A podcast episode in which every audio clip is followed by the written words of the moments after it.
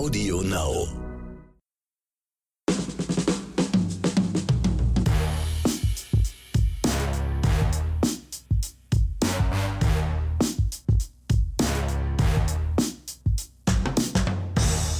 Willkommen zu einer neuen Episode von Oscars und Himbeeren. Hier sind wieder der Ronny. Und hier ist der Axel. Und wir können nur sagen, ein frohes neues Jahr euch allen da draußen. Dir natürlich auch, Ronny. Für die, die es heute hören, natürlich. Nicht? Für die, die es später hören, ähm, auch noch. Auch frohes neues Jahr. Weil wir wollen ja, dass dieser Podcast das ganze Jahr über gehört wird. Richtig. Und deswegen, auch wenn du es erst am 15. September hörst. Auch dir ein frohes neues Genau. Jahr. Also gilt für alle auf jeden Fall. Und wir hoffen natürlich, dass dieses Jahr ähm, dass zumindest Corona-bedingt ein klein bisschen cooler wird, als es, was hinter uns liegt, weil 2020 war schon stellenweise ein bisschen, bisschen Krass. all, oder? Ja, es war krass. Also Also, es wird 2021 wird auch krass, weil die Gesellschaft wird natürlich eine, ich sag mal, die geimpfte Gesellschaft dann irgendwann hoffnungsvollerweise am Ende des Jahres dann auch wieder sich nochmal neu orientieren, neu aufstellen wird, weil after Corona wird auch sicherlich ein bisschen was anders sein, aber wir hoffen mal, dass es deutlich entspannter wird als das, was 2020 uns geboten hatte. Und wir hoffen natürlich, dass es auch mit der Impfung und dass sich auch alles ein bisschen reguliert. Nicht? Richtig. Also wir wollen jetzt hier keine die 530. Mutation haben und irgendwann noch ein neuer Corona-Stamm, der dann wieder resistent ist und nicht, dass diese ganze Sache uns jetzt die nächsten Jahre. Deswegen, wir hoffen mal, dass alles so läuft, so, so by the book sozusagen. Ja. Der Impfstoff, die meisten Leute sind dann irgendwann geimpft und auch dann gibt es eine kleine, dieses schöne Wort Herdenimmunität, weil wir hoffen, dass es dann auch irgendwann greift. Ich glaube, das wird auch der erste, der erste äh, Film über Corona sein. Herdenimmunität Ja, wird er die heißen. Keine Ahnung. Irgend ja, sowas. Ja. Bei ähm, The Walking Dead war ja das Wort, äh, zumindest im Deutschen, Herde immer ein bisschen negativ ausgelegt, nicht? Wenn man von der Herde gesprochen hat. Aber es ist so interessant, dass man bei diesem Begriff Herdenimmunität, weil eigentlich kann ich das mehr mit Tieren in Verbindung bringen, also Mhm. mit, mit Tierherde. Und deswegen ist es interessant, dass man das so nennt, obwohl es sich eigentlich um Menschen betrifft. Naja, ich sag mal so, wenn keine man- Ahnung, wo das herkommt. Wenn man sich 2020 zurückerinnert, da haben sich ja einige tatsächlich wie so eine Herde, wie Tiere benommen. Ich wollte es also, gerade nicht sagen, also wir, wir wollen jetzt hier nicht böse sein, aber ja, wenn man so das Verhalten, ich sag mal, das Verhalten der Menschheit in den letzten 10.000 Jahren betrachtet, dann ist das Wort Herde gar nicht so unangebracht. Ja, absolut, absolut. Ohne jetzt irgendjemanden da draußen auf den Schlips treten zu wollen oder auch nicht unseren Vorfahren. Unseren, wir wollen einen, einen Gruß rausschicken an all unsere vorbildlichen Vorfahren und an unsere vorbildlichen Mitbürger natürlich. Richtig, Ja? richtig. Sehr gut. Besser hätte man es nicht sagen können. Ja, wir, wir wollen ja das, das neue Jahr beginnen mit Frieden und Harmonie. Was ja immer eigentlich ganz groß bei Axel und Ronny ganz kurz, kurz auf der Fahne steht. Absolut. So, so wie Michael Burnham jetzt in der neuen Staffel von ähm, Discovery mit der Föderationsfahne vor der Brust herläuft, so tragen wir die Fahne von Frieden und Harmonie in die Welt hinaus. Das war jetzt ein Also, Vergleich. Alter Mit, Schwede. dem, mit demselben Pathos.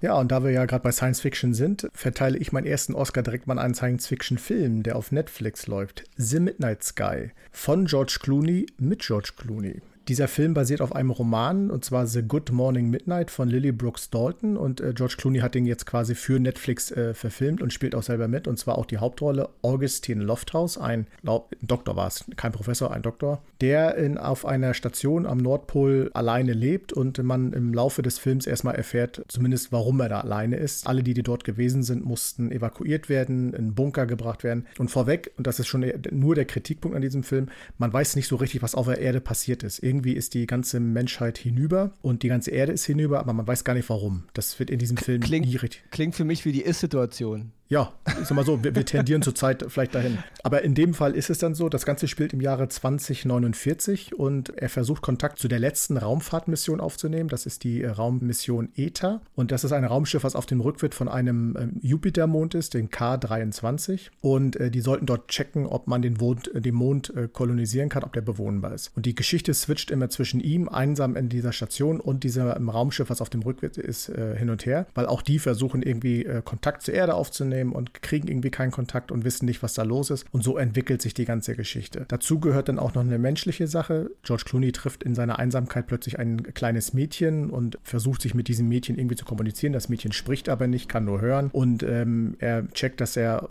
der Station, wo er ist, nicht mit dem Raumschiff kommunizieren kann, muss auf auf eine andere Station ausweiten. Dafür müssen sie durch den Nordpol, durch die Kälte und dahin. Und das ist einfach ein Riesenabenteuer. Zugleich findet auf dem Raumschiff äh, ein kleines Unglück statt, was ich auch nicht näher beschreiben. Ich will nicht zu viel spoilern. Aber das macht die ganze äh, Geschichte sehr rund, sehr spannend. Viele Kritiker sagen, es passiert ihnen zu wenig und das ist tatsächlich so. Die Geschichte ähm, zeigt nicht großartige Special Effects oder Explosionen oder sonstiges, sondern sie konzentriert sich auf das Wesentliche und das macht diesen Film einfach sehr unterhaltsam und sehr gut und wie ich finde, einen Blick auf eine Welt, der, von der wir gar nicht so weit entfernt sind, was uns theoretisch passieren könnte. Wir wissen nicht, was passiert ist und wir wissen auch nicht, ob wir im Jahre 2049 schon in der Lage sind, zum Jupiter zu fliegen, um irgendwelche Monde zu besiedeln. Aber zumindest ist das so ein Weitblick in eine Zukunft, die gar nicht so unrealistisch sein kann. Deswegen kann ich nur empfehlen, The Midnight Sky auf Netflix. Guter Film mit George Clooney und auch Felicity Jones, wer sie noch, äh, noch nicht mehr in Erinnerung hat. Rogue One, Star Wars, großartiger Film, spielt eine klasse Rolle da und äh, auch die anderen Schauspieler, deswegen sehr zu empfehlen, mein erster Oscar für heute. Ich möchte auch noch kurz was dazu sagen. Also ich habe den ja auch gesehen und ähm, ich fand gerade, was du eben sagtest, was viele eben als negativ betrachten, diese ruhige Erzählweise und dieses, dass du nicht so viel Information bekommst, was dich ja auch ein bisschen zum Nachdenken anregt und du erfahren willst und du kriegst auch nicht jede Antwort präsentiert, aber gerade das ist, glaube ich, was wir auch mal wieder brauchen mhm. in dieser überfrachteten Zeit von, wo mir jeder Filmemacher, jede Filmemacherin bis en Detail erklären will, was mein Gehirn denken soll. Deswegen, das war, es ist, es war ein bisschen ungewohnt und ein bisschen, äh, sage sag ich mal, anstrengend in Anführungsstrichen, aber dennoch mal fand ich es sehr erfrischend. Und ich weiß nicht, ob du es gemerkt hast, ich denke schon, ich habe jetzt leider seinen Namen vergessen, aber der Schauspieler, der den jungen George Clooney gespielt hat, also diesen äh, Professor, genau, genau, dem Spock aus Discovery, dem Spock aus Discovery, ja. weil ich muss ja ehrlich sagen, ähm, ich habe die ersten Szenen gedacht, woher kennst du den? Hm. Dieses, er hat so Sieht total Gesicht. anders aus, ne? Ja. ja. Und irgendwann ist es mir eingefallen und das ja, wollte ich nochmal erwähnen, fand ich sehr, sehr cool. Er hat wenige Szenen, aber die haben trotzdem funktioniert. Ja, absolut. Ja, also es war, ähm, ja, ich fand auch ein, ein wunderschöner Film. Das führt uns dann jetzt zu Ronnys allerersten Oscar 2021. Und das ist ein Film, der ist jetzt bei Disney Plus erschienen. Und zwar ist es der 23. ich nenne es jetzt mal Langspielfilm von Pixar. Also die haben ja auch eine Menge Kurzfilme gemacht. Der 23. wie man so schön sagt, abendfüllende Spielfilm. Ich finde dieses Wort abendfüllend ein bisschen seltsam, aber gut. Ja, und ich muss sagen, ähm, Ronny ist schon immer, seitdem es ja, seit Toy Story ein ganz, ganz großer Pixar-Film-Fan äh, gewesen und ich finde, es waren damals immer noch mit einer der krassesten, besten Animationsfilme, die dieser Planet je gesehen hat. Mhm. Stehe ich voll drauf auf Pixar. Sie haben manchmal ein bisschen geschwächelt, es gab mal mehr, mal, also mal schlechtere, mal bessere, aber ich finde Soul jetzt zu sehen bei Disney Plus ist für mich der beste Pixar-Film, der bis jetzt gemacht wurde. Ja. Es ist der erste Pixar-Film, der, finde ich, ein bisschen mehr an ein erwachsenes Publikum gerichtet ist. Also klar können Kinder ihn auch gucken, aber ich denke, Kinder werden viele äh, Dinge und Themen, die da so angeschnitten werden, gar nicht so verarbeiten können. Also es ist schon mhm. ein Film, der, der sich mehr an, an, an ein erwachsenes Publikum richtet, was eben auch ein Novum, finde ich, ist bei Pixar, weil ich finde, Pixar waren auch immer Filme für alle, also für die ganze Familie, aber ich finde, Soul ist der erste Film, der sich wirklich an, an, an die Erwachsenen richtet. Und ähm, ja, was soll man sagen? Also es geht, ich will auch gar nicht so viel über den Film sagen. In Soul geht es um einen, einen Typen, der, der heißt Joe Gardner, ein Musiklehrer, der immer gerne ja, ein großer Jazz-Pianist geworden wäre, ist er aber leider nicht. Er ist im Grunde nur, nur in Anführungsstrichen Musiklehrer an einer öffentlichen Schule geworden und hängt im Grunde so seinen Traum nach. Was wäre, wenn? Mhm. Und ähm, es kommt dann der Tag, wo er dann wirklich die Gelegenheit hat, bei einer bekannten Jazztruppe mitzuspielen. Also er hat, kriegt im Grunde einen Gig, also einen Auftritt und freut sich total und auf dem Weg nach Hause stirbt er. Und jetzt ist er tot. und seine Seele und seine Seele soll jetzt im Grunde äh, ja in die Ewigkeit übergehen, will sie aber nicht. Und so bleibt er in der, in der, sag ich mal so, in dieser Art Mittelwelt hängen und soll jetzt der Mentor sein für eine Seele, die noch nicht geboren ist, um dieser Seele sozusagen ähm, den Funken des Lebens einzutrichtern, was das Talent dieser Seele sein wird. Und im Grunde haben wir jetzt eine Geschichte über eine Seele, die, die gestorben ist und das Leben nicht verlassen will und eine Seele, die noch nicht geboren ist, aber nicht ins Leben will, weil sie keinen Bock hat auf die Scheiße. Die Seele heißt, hat die Nummer 22, weil sie die 22. Seele ist, die geschaffen wurde und seit tausenden von Jahren versuchen diverse berühmte Leute, also gestorbene Persönlichkeiten, diese Seele davon zu überzeugen, was es Tolles auf der Erde gibt. Aber diese Seele will nicht auf die Erde. Und das ist im Grunde die Geschichte. Also wir haben diese gestorbene Seele dieses Musiklehrers, der unbedingt zurück will, weil er seinen Gig haben will. Und wir haben diese Seele, die einfach nicht auf die Erde will. Und das ist eine hervorragende Geschichte, die auf so vielen Ebenen mich auch berührt hat, weil sie ähm, einfach auch den Sinn des Lebens antastet. Ja? Und, und äh, der Regisseur Pete Doctor hat auch schon die, äh, die super Pixar-Filme gemacht, wie Alles steht Kopf, wer den gesehen hat, also Inside Out im Original, ein ganz, ein, auch einer der besten Pixar-Filme, wie ich finde. Und auch oben, also ab, auch schon einige vielleicht gesehen. Ja, also dieser Film funktioniert funktioniert überall. Also er ist super optisch inszeniert, also die, sowohl die Geschichte auf der Erde als auch die Geschichte in dieser Mittelwelt, nenne ich mal. Die, auch diese wunderbaren Ideen, die sie wieder hatten, wie sie die Seelen darstellen, wie sie auch diese Mentoren darstellen und diese, diese sag mal, diese Operator, die sich da so rum kümmern um die Seelen. Also es ist wirklich wunderbar inszeniert. Die Musik ist hervorragend und der Film hat am Ende so viel Emotion und so viel, worum geht es eigentlich im Leben. Ja, und deswegen wirklich, es ist ein Film, der sich wirklich an Erwachsene richtet und ich kann wirklich nur ähm, eine ganz klare Oscar-Empfehlung aussprechen und deswegen Ronnys erster Oscar für dieses Jahr. Der Film Soul, jetzt zu sehen bei Disney Plus, also ganz, ganz groß und äh, stellenweise ich sogar ein Film, der, der auch als Realverfilmung funktioniert hätte und deswegen, ähm, ja, kriegt er von mir absolute überschwängliche. Ich weiß, wir hatten in den letzten äh, Wochen öfter mal überschwängliche Oscar-Empfehlungen, aber es ist auch wieder mal eine. Und ich wollte gerade sagen, aber für, für diesen ja. strahlst du noch irgendwie gefühlt noch ein bisschen mehr. Ja, also ich, ich freue mich darüber einfach. Ist ja, aber auch ein krasses Thema. Also dafür, ja, dass es Pixar ist und so. Fand ich auch. Also einige Kritiker sind auch ein bisschen der Meinung, ja, hier, hier werden so, hier wurden so Grenzen überschritten und äh, hier geht es ja nun so um Tod und so. Es geht im Grunde, ja, der Film hat so viel, wie gesagt. Ich meine, der, der Charakter von Joe Gardner ist halt auch ein Afroamerikaner mhm. und das geht um Soul-Musik. Also es geht, der Film heißt Soul, nicht nur, weil es um Seelen geht jetzt, sondern um die halt, die halt in uns schweben oder über uns, je nachdem, wer daran glaubt. Es geht eben auch um die Musik, um die Liebe zur Musik, um die Liebe zur Jazzmusik. Also es ist so, einfach gucken, kann ich nur sagen. Ja? Ich bin also sehr gespannt. Ich werde mir auf jeden Fall mich, anschauen. Der, für mich der erwachsenste Pixar-Film und eben auch, finde ich jetzt von allen 23 abendfüllenden Spielfilmen der beste. Also deswegen mein erster Oscar dieses Jahr cool. an Soul. Ja, und mein zweiter Oscar 2021 geht an einen Film, zu dem ich eine kleine besondere Verbindung habe. The Gentleman, der läuft zurzeit auf Amazon Prime. Das war der letzte Film, den ich generell im Kino gesehen habe. Und zwar vor dem ersten Lockdown.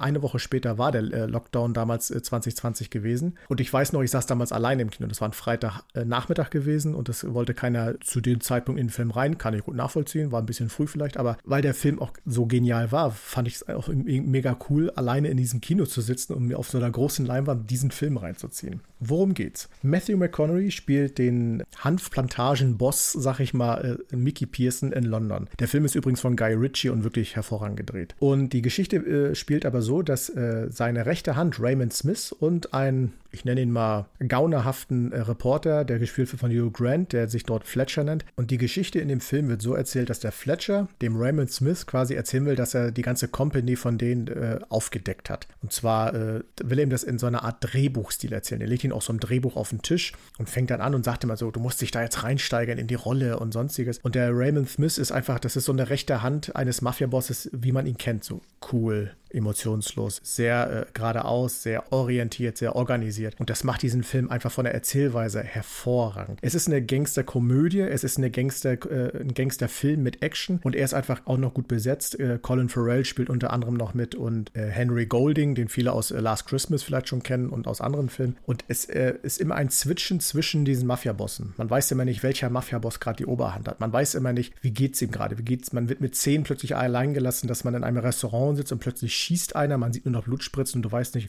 ist der Hauptcharakter jetzt tot oder nicht. Und so wird diese Geschichte immer wieder vor und zurück und nach hinten und durchmischt und sonstiges erzählt und ist wahnsinnig spannend, wahnsinnig lustig und äh, wie ich finde, äh, so einer der letzten großen Filme 2020, weil er einen wirklich auch ähm, bis von der ersten bis zur letzten Minute nicht loslässt. Also ich hatte Popcorn alles dabei, das war auch noch genauso voll, wie, äh, wie ich es dahingestellt habe, weil ich irgendwie so auf diesen Film fasziniert bin, dass ich das Essen und Trinken komplett vergessen habe. Und deswegen kann ich euch nur empfehlen, The Gentleman auf Amazon Prime zu sehen. Hervorragend. Mein zweiter Oscar 2021 und der glänzt schon ganz schön goldig. Das kann ich nur sagen. Aber das ist, ähm, klingt wie ein typischer Guy Ritchie-Film. Ja, absolut. Also er, er, hat ja schon mehrere in dieser, in dieser Art gemacht und, und deswegen, Ich persönlich finde sogar, dass das vielleicht sogar sein Meisterwerk bis jetzt ist. Okay, aber das ist gut. Ne, jeder hat ja seine eigenen Geschmäcker, aber ich fand ihn, wie gesagt, schaut ihn euch an, ihr werdet begeistert sein. Gehe ich fest von aus. Das führt uns jetzt Knall und Fall zu Ronnys zweiten Oscar. Und ja, das ist jetzt wieder eine Sache. Wir haben die Serie schon mal erwähnt gehabt vor ein paar Monaten. Das war, als die erste und zweite Staffel davon bei Netflix erschienen sind. Aber jetzt erscheint im Grunde auch Stichtag heute. Also wer unseren Podcast heute hört, am 1. Januar, nochmal frohes neues Jahr an alle. Ähm, die den Podcast später hören, erst äh, frohes neues Jahr rückwirkend. Ja. Auch die am 12. Juni. Genau.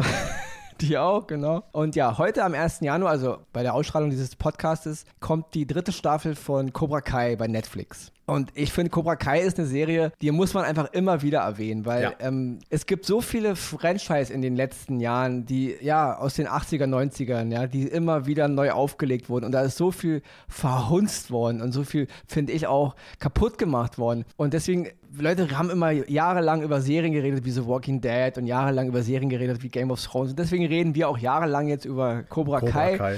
Ja, weil Cobra Kai will nicht mehr, als es ist. Ja, also wer, wer es immer noch nicht weiß, Cobra Kai ist im Grunde die Fortsetzung der Karate Kid Filme aus den 80er Jahren, also genau. mit Ralph Macchio und mit William Zapka. Ich nenne es mal jetzt schon legendäre Duell von 1984 beim All Valley Karate Turnier, in dem Daniel halt Daniel LaRusso mit seinem Kranichkick äh, Johnny das Leben ruiniert hat. Wer die erste, zweite Staffel gesehen hat, dem brauche ich jetzt nicht weiter vorstellen. Der wird sich die dritte sowieso angucken. Auf jeden Fall, diese Karate Kid-Fortsetzung handelt 34 Jahre später, ist einfach das, was wir uns vorstellen unter Fortsetzung. Absolut. Ja, das ist haben wir, es gibt auch noch einen, einen Podcast von unserem Stammpodcast, könnt ihr auch mal reinhören, da gibt es eine ganze Folge darüber. Ähm, deswegen nur mal ganz kurz jetzt nochmal ein Oscar für die dritte Staffel, die halt jetzt am 1. Januar startet, weil das ist genau das, was wir sehen wollen. Das, ja. ist, das ist bewegtes Herz, das ist schöne Geschichten, es sind super Charaktere, man lacht, man, es gibt auch äh, Schwenker irgendwie ein bisschen so ins Leben, es wird auch mal ein bisschen ernster und so. Es ist irgendwie alles dabei, es ist eine verflucht runde Sache und diese Cobra Kai-Adaption auf diesem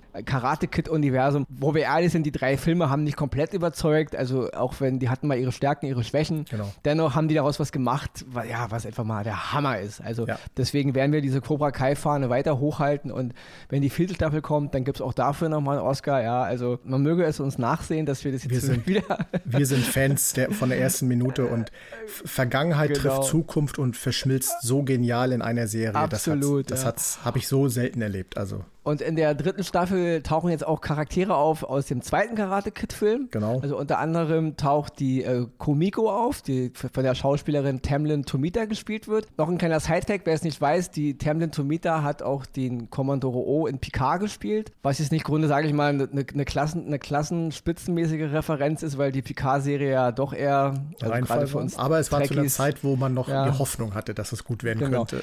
Dennoch war ihre Performance gut, deswegen ja. wir wollen an der Schauspieler nichts mehr meckern. Auf jeden Fall wird sie ihren alten Part aus Karate Kid 2 von 86 wieder aufnehmen. Also sie wird wieder die, die Komiko spielen. Inwiefern das jetzt da mit Daniel eine Beziehung wird, werden wir halt mal sehen. Ob das jetzt seine, seine Ehe ins Kriseln bringt, keine Ahnung, ja. Egal, also wie ist Potenzial da, es wird Spaß machen. Auch der Charakter aus Karate Kid 2, ähm, Chosen, also sein, oder Chosen, wie auch immer er genannt ja. wurde, sein, sein Gegner, der von Yuhi Okumoto gespielt wird, wird auch wieder auftauchen.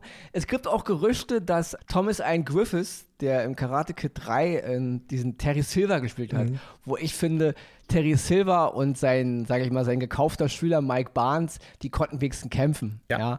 Ich meine, äh, die hätten Johnny Lawrence und äh, Daniel LaRusso aber mal locker aus dem, aus dem, aus dem Dojo hier, ja? ja. Weil ich meine, dieser Thomas Ian Griffiths war ja schon aufgrund seiner Erscheinung imposant. Und Geiler Typ. Das, ja, also. deswegen, also das, das war eine richtige Kampfmaschine. Und es gibt Gerüchte, dass er, dass er auch wieder auftauchen soll, was ich geil finden würde, weil dann ist diese ganze Gang wieder äh, komplett. Abgesehen natürlich von dem ganz großen Mr. Miyagi, der natürlich jetzt, der Schauspieler ist gestorben, Pat, Pat Morita ist tot und deswegen kann er natürlich nicht mitspielen. Ansonsten hätten wir sozusagen die alte Gang wieder zusammen und ich denke, da ist eine Menge Potenzial noch drin und, mhm. und die Geschichte um Johnny Lawrence und die Geschichte um Daniel LaRusso, die ist so schön erzählt und wir haben so viele neue Charaktere kennengelernt und das ist ein wunderbares Universum, was sie uns da gebastelt haben in zwei Staffeln und jetzt eben in der dritte und deswegen, ja, müssen wir hier wirklich dafür auch nochmal ganz groß die Werbetrommel rühren für Schaut Cobra Kai. Schaltet ja. ein, schaltet ein, schaltet ein. Schaltet ein, ja, also ganz großes Kino und Cobra Kai jetzt äh, die dritte Staffel bei Netflix, absoluter Oscar von uns. Wunderbar. Was uns jetzt zu unserer Himbeere führt. Die erste Himbeere im Jahr 2021 bekommt leider, in Anführungsstrichen, ein bisschen auch mit Genugtuung, ein Film aus Deutschland.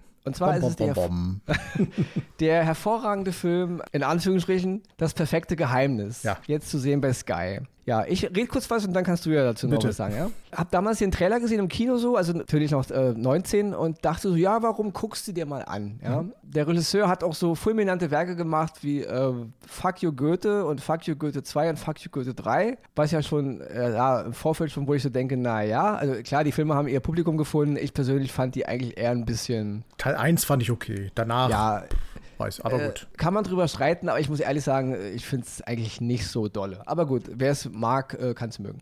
Nur hier haben wir halt die Geschichte, es ist, es ist im Grunde ein Remake eines Films aus Italien, der auch schon in diversen anderen Ländern neu verfilmt wurde. Eine Gruppe von Freunden trifft sich zum Abendessen und haben halt die Idee, ihre Handys auf den Tisch zu packen. Und ab jetzt müssen alle Nachrichten und Telefonate, WhatsApp, was auch immer, was da so kommt, öffentlich mit der ganzen Gruppe geteilt werden. Es ist klar, wir haben hier drei Pärchen und ein, ein Typ, der ist solo da. Und jetzt, klar, der Stress ist vorprogrammiert. Mhm. Ich meine, da kommen skurrile SMS, skurrile Anrufe, viele Probleme der Leute werden auf den Tisch gepackt, viele Geheimnisse werden halt gelüftet, deswegen auch das perfekte Geheimnis, nur Anführungsstrichen. Die Schauspielriege lässt sich natürlich ganz gut sehen. Also wir haben Caroline Herfurth, wir haben ähm, Elias Mbarek, Florian David Fülz, die ganzen üblichen Verdächtigen halt, Jella Hasse, Frederik Lau, Jessica Schwarz und Wotan Wilke Möhring.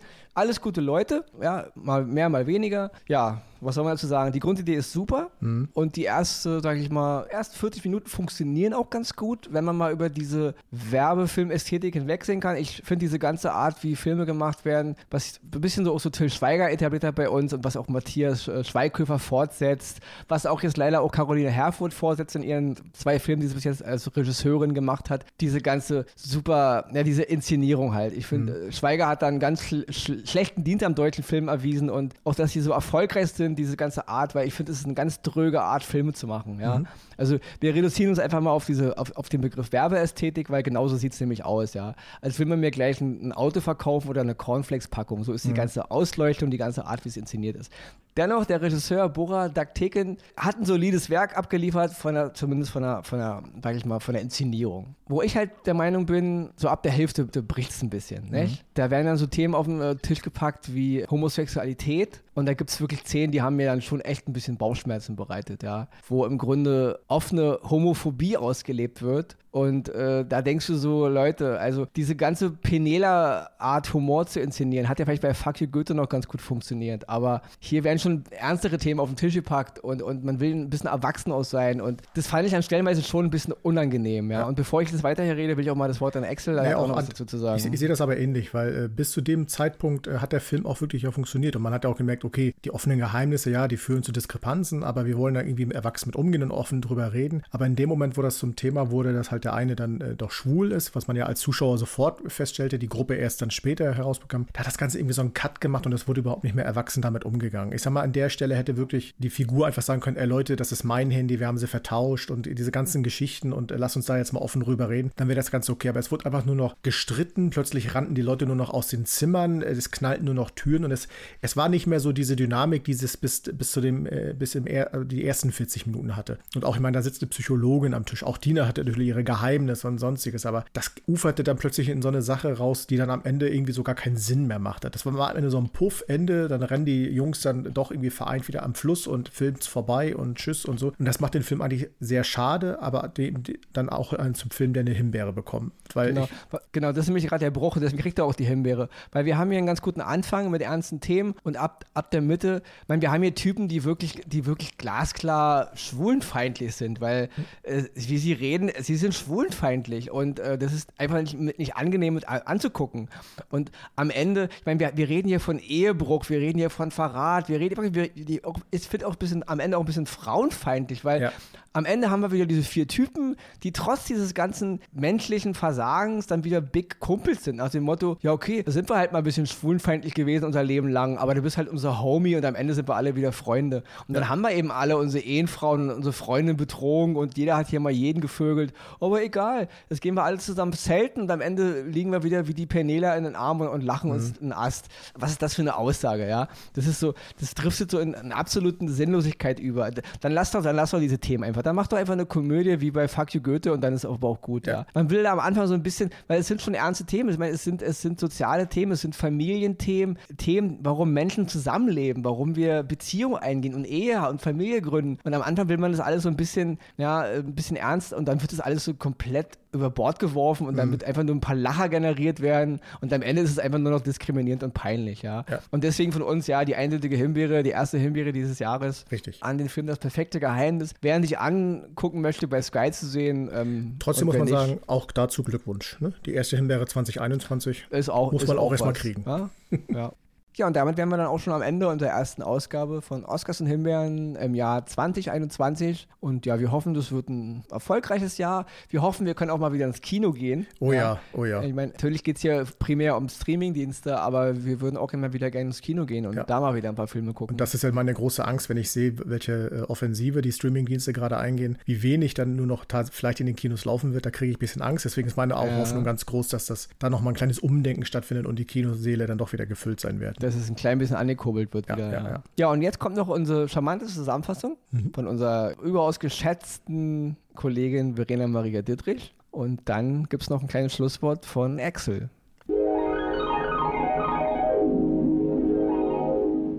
Die Oscars gehen dieses Mal an The Midnight Sky, Science-Fiction-Film von und mit George Clooney, zu sehen bei Netflix.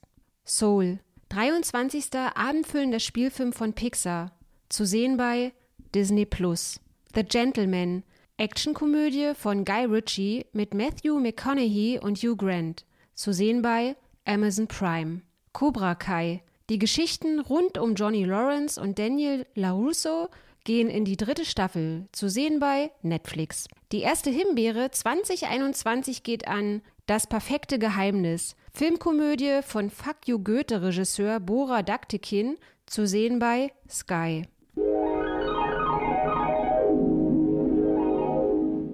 Zack, und da habe ich das Schlusswort. Ja, gut. Äh, was soll ich sagen? Leute, auch 2021, ich finde ja dieses Datum ist, das klingt schon so, das hat schon so Sci-Fi-Effekte, ne? So, wenn man, wenn wir 1900 irgendwann noch Filme geguckt haben, die 2021 spielen, das war so. Ja. Und jetzt sind wir mittendrin und gut, das letzte Jahr war ja gefühlt ein bisschen Sci-Fi, aber. Zum Beispiel der, der Blade Runner, der handelte 2019. Siehst du? Äh, bleibt mir dann natürlich dann noch zu sagen, wie immer auch in diesem Jahr, bleibt uns treu, bleibt gesund und äh, wir hören uns nächste Woche wieder und ja, macht es gut. Ronny, Tchau. Tchau.